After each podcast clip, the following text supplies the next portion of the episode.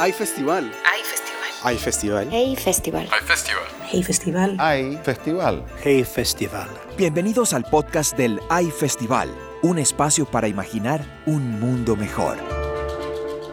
Aquí estamos en Las historias de nuestra historia, el podcast para conocer quiénes somos De manera divertida.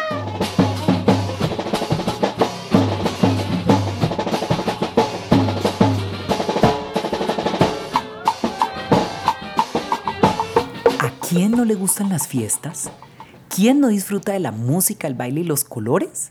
Pues hoy viviremos nuestra propia fiesta con una invitada especial, la escritora Beatriz Elena Robledo, autora del libro Así Somos, Tradiciones de Colombia, y quien ha recorrido las fiestas de nuestro país y se ha encontrado con toritos, guerreros, carrozas de papel, máscaras talladas, muñecos y, en fin, toda una fiesta.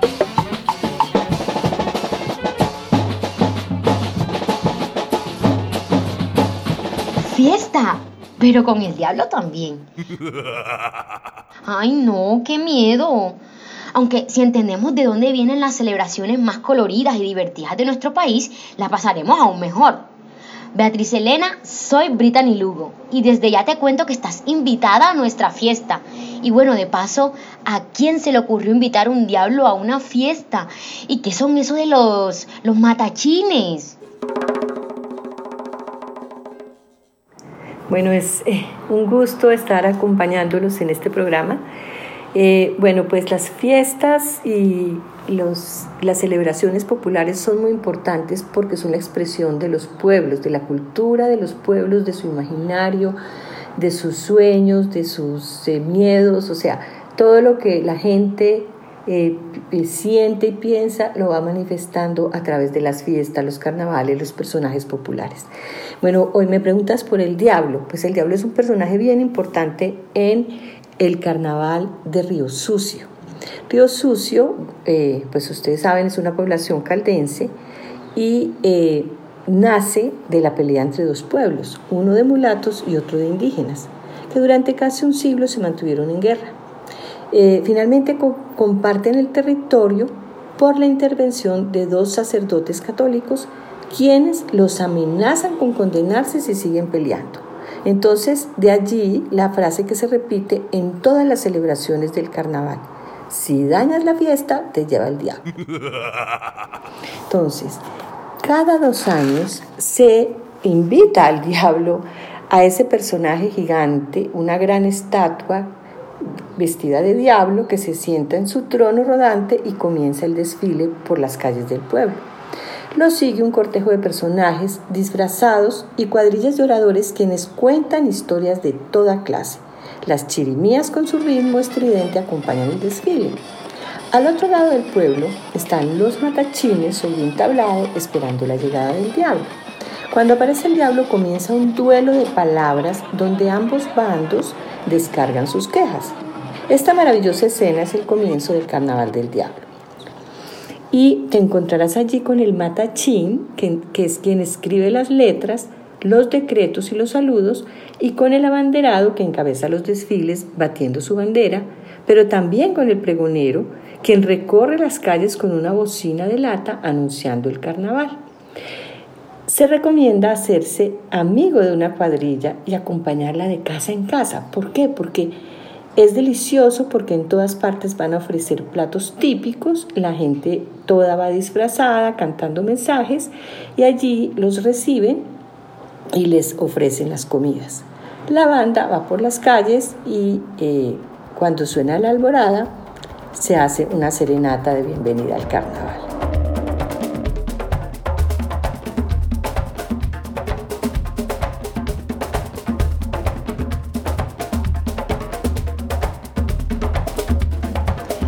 Que si disfrutamos de esta fiesta le perdemos el miedo al diablo. ¡Wow! En verdad, qué bien. Entonces, que siga esta celebración.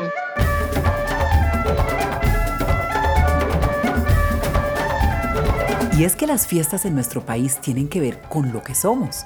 Cada celebración tiene su propia historia. Los personajes, la música y los rituales representan nuestras tradiciones. Adelante con nuestra fiesta colombiana.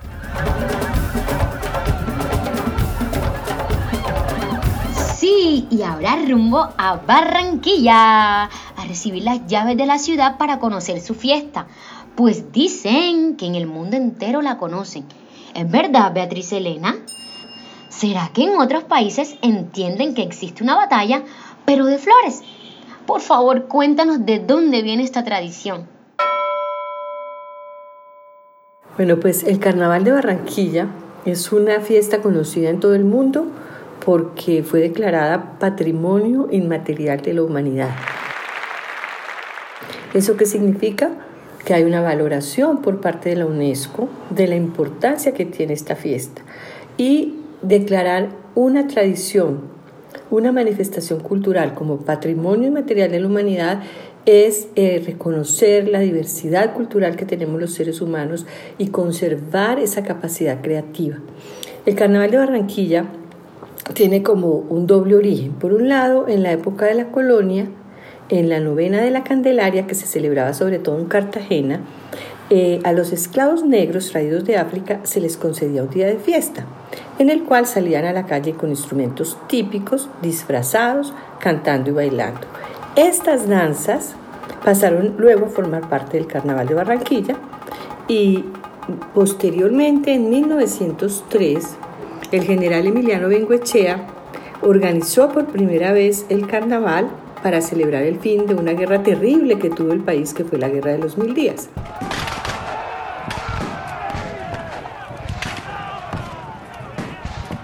Eh, una forma muy divertida de participar en el carnaval es conseguirte una máscara de torito, de tigrillo, de oso, para meterte de lleno en los desfiles, sobre todo en el primero, que es la batalla de flores.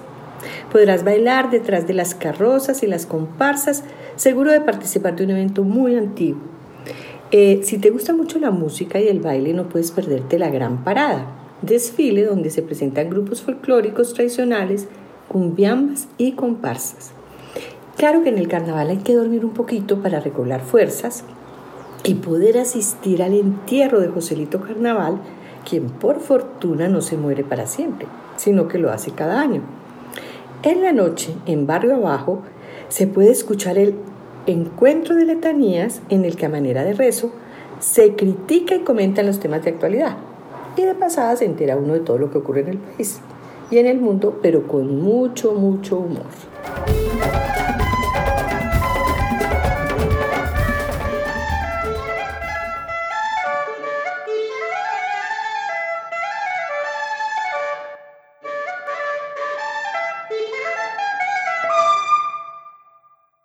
¿Si oyeron ese sonido musical? Es la caña de millo, un instrumento que caracteriza al carnaval. Y hablando de instrumentos... Aquí, desde los llanos orientales, me uno a esta gran fiesta colombiana. Soy Keiber Vuelvas y... ¿Sabían que las maracas se llaman así por el nombre de un río? ¿Qué tal si viajamos en el tiempo y nos vamos a los llanos orientales de Colombia? Beatriz, ¿nos acompañas y nos cuentas qué es eso de las cuadrillas? Las cuadrillas de San Martín.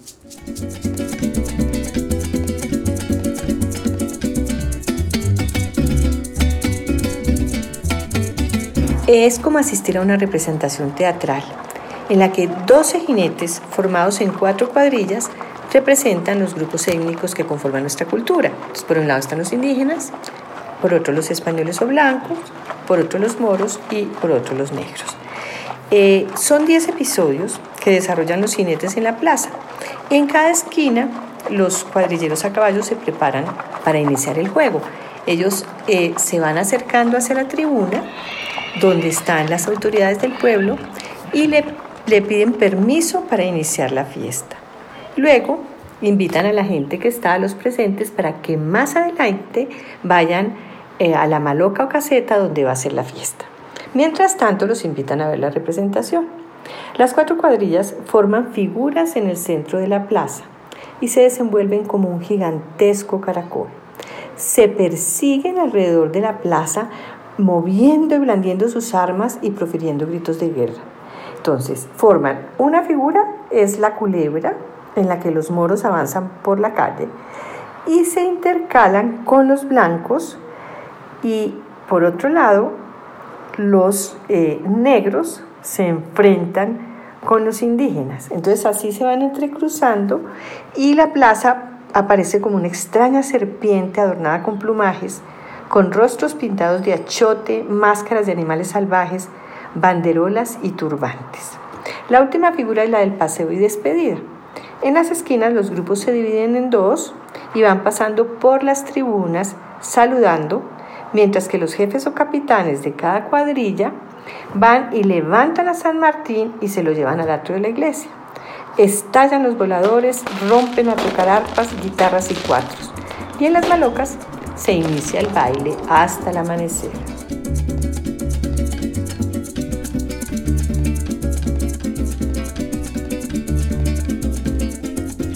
¡Qué fiesta tan alegre! ¿Se imaginan ahora que nos podamos transformar en otros seres usando máscaras y pintando nuestra piel? ¿Cómo así? Beatriz, ¿es cierto que en Pasto y en Río Sucio los habitantes pintan sus cuerpos y hacen máscaras gigantes que mueven dentro de sus cabezas? ¿De dónde viene esa tradición? Sí, las, las máscaras son muy propias de los carnavales y eh, vemos incluso que tanto en Río Sucio como en el Carnaval de Barranquilla, como en el Carnaval de Blancos y Negros en Pasto, usan máscaras. Yo creo que eso tiene que ver con la necesidad de, de sentirse otro o de representar otros personajes. A veces también es una manera de protestar, otras veces una manera de ocultarse. Eh, en el Carnaval de Blancos y Negros, por ejemplo, eh, pues también es como símbolo de una liberación o de una protesta. En el Alto Putumayo, durante el carnaval, los indígenas Kamsá llevan máscaras de madera pintadas de negro y acicaladas con fibras de fique o piel de animal. Estas máscaras eh, se hicieron para protestar por la sumisión a la religión católica y originalmente eran parte de su atuendo para comunicarse con los espíritus de sus antepasados. Eh, también la población negra, eh, en 1807, el rey de España concedió un día de libertad a los negros, entonces que era el 5 de enero. Cuenta la leyenda que cuando ellos recibieron la noticia, se salieron a las calles a bailar al ritmo de la música africana. Un día se, la gente se, pinta de negro y otro día se pinta de blanco, se alternan. Eh, también, vuelvo y hablo de las máscaras, hacen carrozas hechas con papel maché, donde van muñecos y figuras gigantes que mueven la cabeza y los brazos. Entonces vemos cómo en los diferentes eh, carnavales de los diferentes lugares, asisten muy distantes, se utilizan las máscaras. Bueno, y hablando de diferentes lugares, Beatriz Elena nos cuenta en su libro que para ir a África no es necesario cruzar mares y continentes. Basta con ir a San Andrés y reconocer sonidos de tambores marciales además de descubrir que existe la fiesta de la luna verde.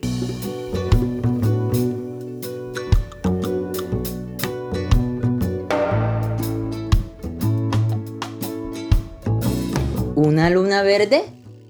Uy, pues tal vez la única persona que nos podría explicar qué tiene que ver la luna verde con el mar y las islas de San Andrés es nuestra invitada de hoy la fiesta de la Luna Verde, hermoso nombre, es eh, la fiesta que se celebra en San Andrés eh, cada abril, todos los abriles. Y no, es necesario viajar al África, sino coger un avión para ir a San Andrés y allí eh, sentirnos que estamos en medio de, del África, porque en esta fiesta los isleños danzan armando figuras con su cuerpo eh, relacionados con los antiguos juegos de los guerreros cormantés y con los bailes épicos de las coreografías achantis, un grupo étnico de Ghana con movimientos rítmicos del cuerpo. Sin saberlo, estás asistiendo a una representación de las jornadas anuales de los Congo Meetings o encuentros del Congo. ¿Esto qué era? Esto era eh, una práctica que se hacía en secreto en las plantaciones durante la colonia y era una manera de que los esclavos eh, se, se, liberaran, ¿sí? Eh, salían a escondidas de los colonos ingleses, bailaban, emitían gritos y hacían gestos dramáticos como una manera de desahogar esa represión que vivían bajo la dominación inglesa. Eh, entonces, en el Festival de la Luna Verde no solamente vamos a sentirnos en África, se van a, representar con, a través de un desfile, con ritmos diferentes de marchas eh, al compás de, de los tambores, sino que también como los fueron colonizados por los ingleses, también podríamos sentir que viajamos a Inglaterra y en las noches asistir a los bailes de salón heredados de los europeos del siglo XIX, por ejemplo, como la polka o el chotis. Eh, también es tan rica esta, este, esta fiesta de la luna verde que también vamos a encontrar, a escuchar vallenatos y también vamos a escuchar reggae. Entonces vemos que son como un, un, crisol de culturas que se manifiestan y se celebran eh, todos los meses, todos los años en el mes de abril durante la fiesta de la luna verde. Tantas imágenes, colores y sonidos. Y eso que no hemos hablado del pirarucú, el pez enorme del Amazonas, ni el hombre caimán, ni de la cultura guayú. Nos podríamos quedar mucho tiempo bailando y cantando. Sí, las fiestas son muy importantes en la cultura de los pueblos y es increíble la cantidad de fiestas que tenemos en nuestro país. Hemos nombrado apenas algunas, pero está la Feria de las Flores, el Festival de la Paletilla, el Pirarucú de Oro, el Festival de la Leyenda Vallenata, el, el Festival de la Cultura Guayú, el Festival del Burro, el Festival del Hombre Caimán, las ofrendas del pescado y las frutas. Solo al nombrar esto nos damos cuenta que las fiestas tienen una relación muy estrecha con la cultura, pero también con el medio ambiente, con las comidas, con las costumbres, con el paisaje, con eh, la música, con los bailes. Entonces, eh, las fiestas son como un momento eh, que elige la comunidad para poner allí en juego toda su cultura. Por eso es tan importante eh, conservar las fiestas, eh, mantenerlas eh, en su expresión más pura para que no se degraden y para que mantengan esa diferencia. Cada carnaval, cada fiesta es completamente distinta y es en esa diversidad que está la riqueza, la riqueza cultural. Es como digamos que en una fiesta o en un carnaval está sintetizado, compendiado allí lo mejor de la manifestación cultural, lo mejor que tiene cada pueblo eh, de su propia cultura. Somos un país lleno de riqueza y de cultura. ¡Qué cantidad de celebraciones! Seguimos en fiesta nosotros. Adelante a disfrutar de nuestras fiestas tradicionales y hasta la próxima aventura en las historias de nuestra historia. Hasta la próxima. Realización Camilo Giraldo. Producción general Ojo por Ojo Multimedia. Dirección Gustavo Gordillo. Producción ejecutiva Cristina Fuentes Larroche e Isara García y en la creación y quien les habló, Ana María Aponte. Agradecimientos a Fundación Plan.